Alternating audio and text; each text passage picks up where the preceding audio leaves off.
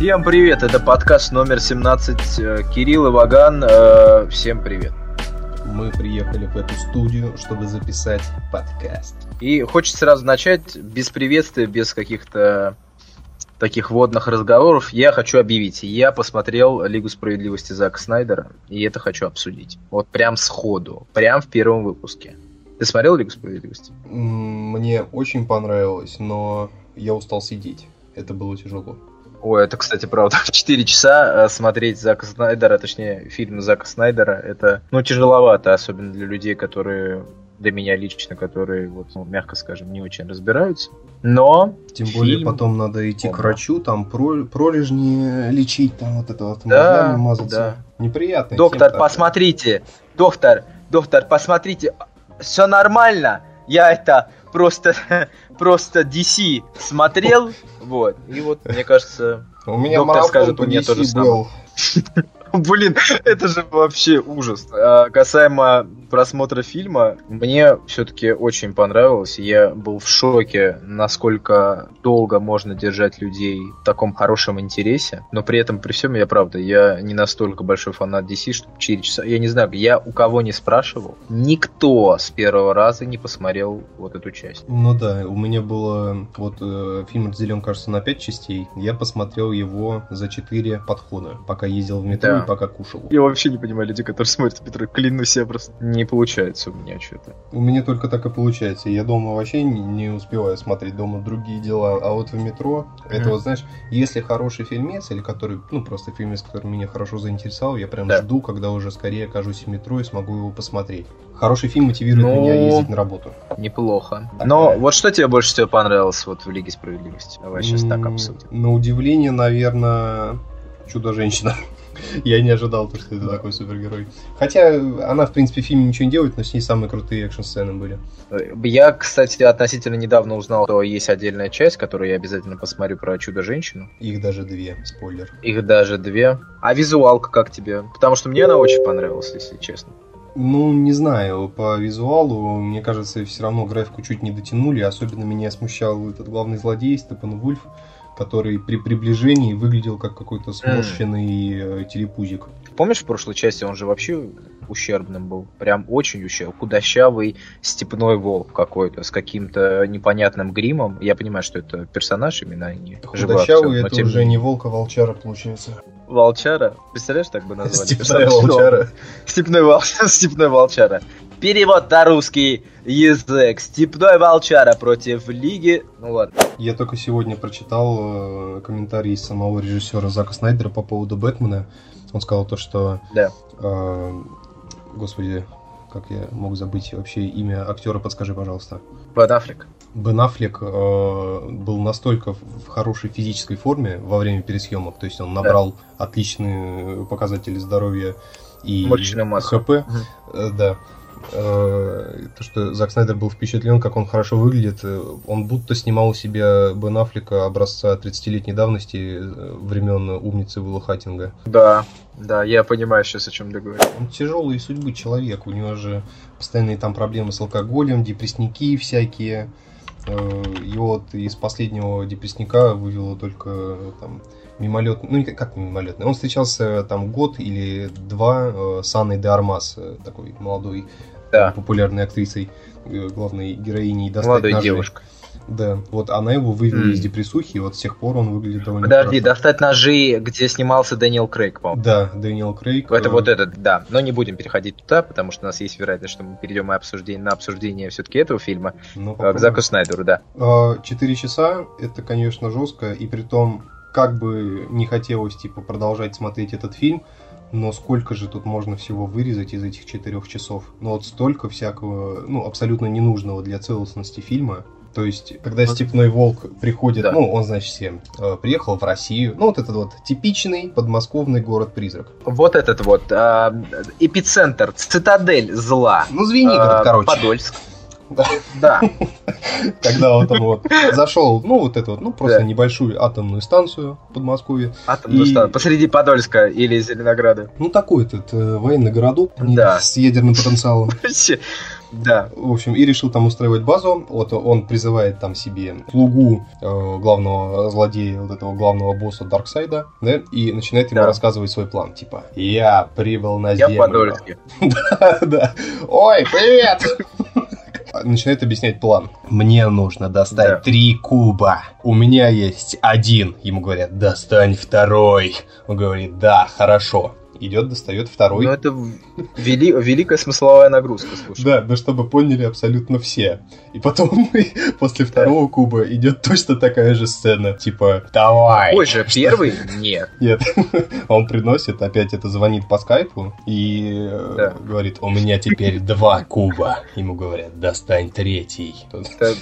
Он отвечает, очень плохой, э, очень плохой работник. Да, Очень. Просто. да, точно. Так я достал уже, ну, что делать дальше? И Да. дофига моментов с фан-контентом, когда просто появляются там какие-то рандомные персонажи или сцены, которые понятны там только тем, кто следит там за комиксовой, там, Лигой Справедливости, когда там появляются какие-нибудь там зеленые фонари или этот марсианский охотник. Да, да, да, да. DC выигрывает перед Marvel э, тем, что визуальная составляющая на порядок выше, для меня лично. Некоторые могут не согласиться. Я. Спасибо. А, вот и инфоповод. Мне очень понравилась вот эта логическая цепочка с Киборгом, с Рэем Фишером. Добавили Флэша. Ну как добавили? Он и в принципе был. Мне очень не понравилось во Флэше. Из Эзоба Миллера сделали какого-то очень глупого мальчугана. А, а сейчас а, второй куб, э, третий и есть какой же куб? И, ну, то есть абсолютно какая-то нелепость делать чуть-чуть э, такой юморок в стиле Марвел, потому что для меня Марвел все-таки это такой более, эм, ну, скажем так, легкий. юморной формат. Да. В DC как-то к этому по-другому относится. Особенно не бьется вся эта шутливость Флэша с тем, кем он перед нами предстает, как бы, ну, что закладывают в этого персонажа. То есть он молодой, Да. Супер гениальный, с супер быстро работающим мозгом, ну, с, э, ввиду своих суперспособностей. Человек, который в Да, да, подвале создал себе э, какой-то из нереального Костюм сплава из костюм. определенного волокна. Да. То есть, э, ну, и я должен поверить, то, что этот же человек такой дурачок, который не улавливает каких-то простейших вещей порой. Но опять-таки, может быть, сценаристы сделали ставку на то, что он не то, что он глуповатый, он странноватый немножко. Ну, все-таки странноватый и глуповатый это разные вещи. Ну, он, он по крайней Вот мере, немножко точно выделяется из э, всей да, команды. это правда. Если. Чудо-женщина и Супермен предстают как именно такие полубоги, то в, Да. во Флэше есть какая-то душа хотя бы. не понимаю всю нелепость абсолютно глупого какого-то, по мне, юмора Альфреда, потому что Альфред всегда был как для меня каким-то очень э, умным и высоким э, и гордым человеком. Э, а сейчас все э, реплики, все разговоры с Беном Аффлеком, с Бэтменом заканчивались какой-то такой шутехой, шуточка. Но нет, так нет. И все, он превращается э, в среднестатистического подольского пенсионера. Это что такое? Это Альфред, а не Евгений Петрович Соломохин. Прошу прощения. Ну, не знаю, как э, про Евгения Петровича Соломохина, но Альфред говорит либо фразой, э, которая является шуткой, либо фразой, которая является чем-то эпическим, какой-то просто цитатой, которая непонятно зачем здесь вставлена. Даже в трейлере Да. э, фильма, который постоянно крутят в, у меня перед видосами на ютубе с рекламой кинопоиска, с этой цитатой Альфреда, мол, если не можете победить быка, не машите перед ним Мгм. красным плащом. Я думаю, ну к чему это? Что? Что? Не деритесь тогда? На всякий случай, на всякий случай, да. Не выходите из дома. Можно было просто так кратко ответить, мне кажется. Просто выходите из что? Просто дома. сидите, Зачем сидите молча. чем-то? Я не знаю, к чему Но- он это вел. И я, у меня часто такое бывает, когда говорят что-то заумное, я не знаю, как это для себя интерпретировать. Типа, что мне делать с этой информацией? Ой. Записать и постить в цитатские, ну, в пацанские паблики или что?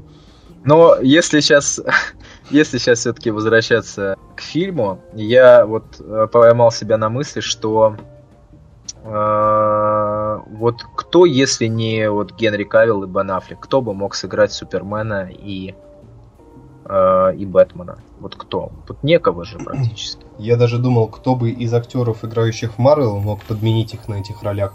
И Да. до сих пор не смог ничего вразумительного придумать, кроме как сосватать э, Криса Хемсворта на роль Супермена и перекрасив Да. его в темненький цвет, но это все будет совершенно не то. Мы хотим перейти все-таки к основному, к основной теме нашего сегодняшнего первого подкаста. Это тема настольных игр и праздников. Кирилл, а, А. скажи-ка мне, не наигранным голосом, Да-да. а что ты знаешь о праздниках и когда ты последний раз что-либо праздновал? Э, ой, такой вопрос, э, он поставил меня прямо в тупик.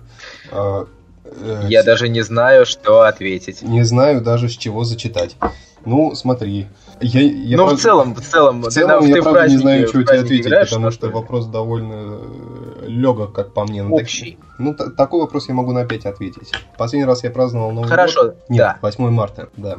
Да. 8 марта. Как прошло праздник 8 кутёж. марта? Я же не знаю. Ну да, я же тебя не поздравлял. 8 марта был кутежным днем, и я мало Вот. чего знаю о праздниках. Ты часто играешь настольные игры? Скажи-ка мне. Я настолько Скажи часто же играю, что Нам всем. купил себе на компьютер симулятор настольных игр. Но на самом деле, вот э, если говорить серьезно, э, действительно, настольные игры, правда ведь подталкивают людей вот как-то незнакомых, ключевой момент, незнакомых людей, как-то сконнектиться, как-то пообщаться. Ты как к этому относишься? Ну, я к этому отношусь абсолютно положительно, как бы без знака минус ни разу вообще. Потому что настольные игры это вообще бомба, особенно в компаниях, где ты не знаешь, как себя правильно вести или себя неудобно чувствуешь. Я, кстати, относительно недавно узнал о том, что в Германии, в Берлине проводится премия по выявлению лучшей игры года. Вот последняя лучшая игра года называется The City. Я не знаю эту игру. Проводится даже премии. И для меня, то есть, это было тоже открытие. То есть, я понимаю, что это все не заканчивается простой посиделкой Ты у Андрея Андреевича. то, что дают премию за лучшую игру года, типа Да, прошлая игра называлась The City. Вот история современных игр, как оказалось, имеет все-таки довольно-таки серьезные и давнишние корни. Можно Ну, так это сказать. откуда из 20 века или что?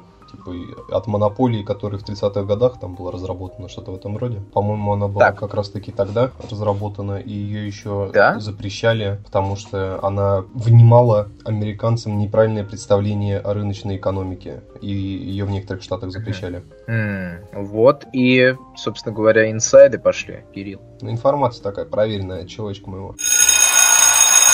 Итак, я хочу объявить небольшую викторину. Можно я буду участвовать? Можно я буду участвовать? Кирилл, вы выиграли участие в викторине. Yes. А, Викторина заключается в следующем. Я называю название игры. Ты пытаешься отгадать, откуда она. Вариант ответа может быть как из другого континента, так и с другой стороны. Только Поэтому настольные. я предлагаю начинать. Только настольный, да, совершенно верно. Только настольный. Ну, мы, думаю, начнем. Ты Ну, готов?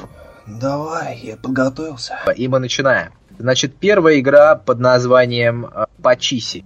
Э, Пачи Си? А, это... Пачи... Не, это, это не казахский рэпер, пожалуйста. Это Китай. Пачиси. Это... Я сейчас буду вести себя как ведущий из э, канала ВТН, чтобы запутать, так сказать. Только не надо Да, мне предлагать э, там поменять свое решение, три минуты ждать э, там под напрягающую музыку. Нет, ответ. нет, нет, это Индия. Каково тебе? Мне узнать. Теперь мне стыдно, что я этого не знал.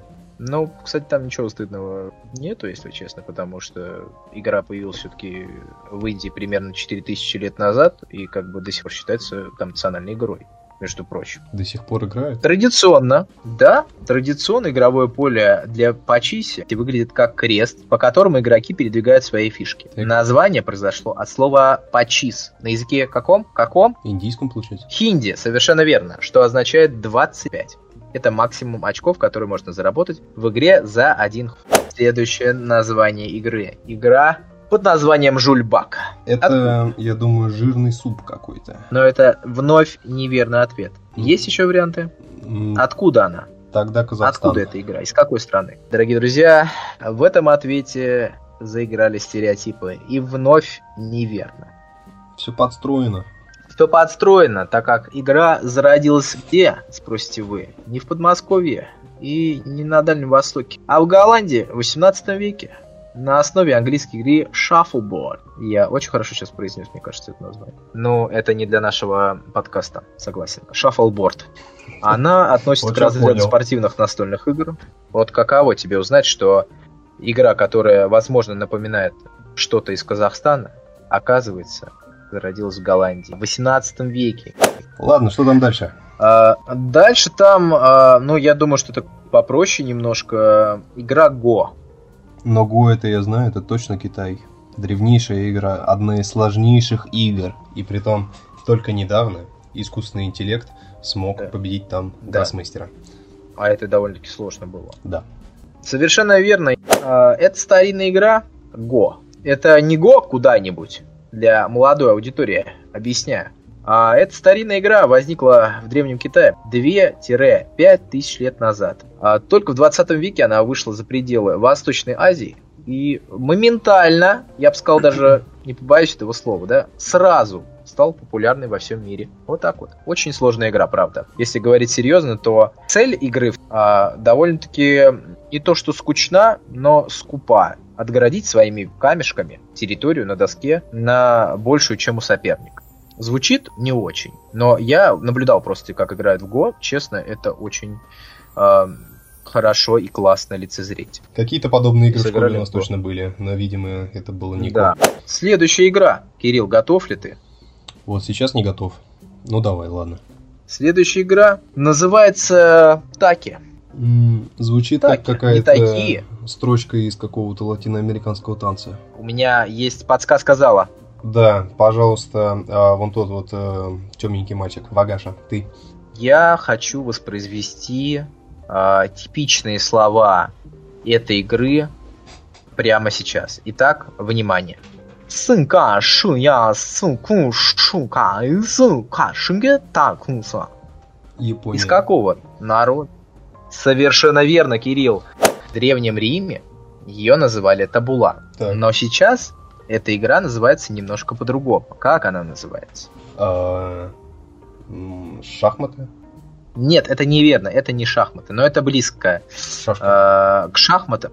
Это не нарды. шашки, это нарды. Yes. Да. Сам масштабный турнир проходил в Лас-Вегасе. Представляешь, турнир по нардам в Лас-Вегасе вообще? Ну, если там по шахматам проходил турнир, что я могу знать из сериала «Ход королевы», то по нардам я, конечно, слабее, но тоже могу представить. Надеюсь, про них тоже снимут сериал, чтобы я был больше в теме. Но все-таки, возвращаясь к нардам, я хотел сказать о том, что эта игра в свое время была в 70-х. Особенности была настолько популярна, что были... Э, как это бы назвать? Мы знаем всех Хью Хефтер. Все знаем, от мала до велика. Все знаем основателя Playboy.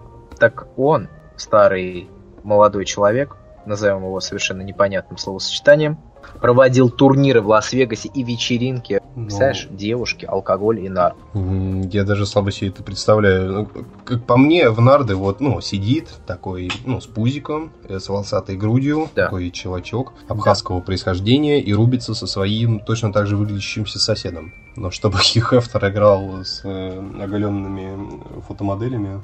Да. Такого я представить не могу. Для меня это тоже было удивительно. Да, но это в действительности было. Я думаю, что пора заканчивать, я считаю, потому что что-то мы с тобой заговорились, мне кажется. Да, да. Для первого выпуска... Для первого выпуска точно я хватит. Думаю, что... Надеюсь, будет и второй, и третий. Все будет. Всем спасибо за внимание. Пока-пока. Дальше будет круче.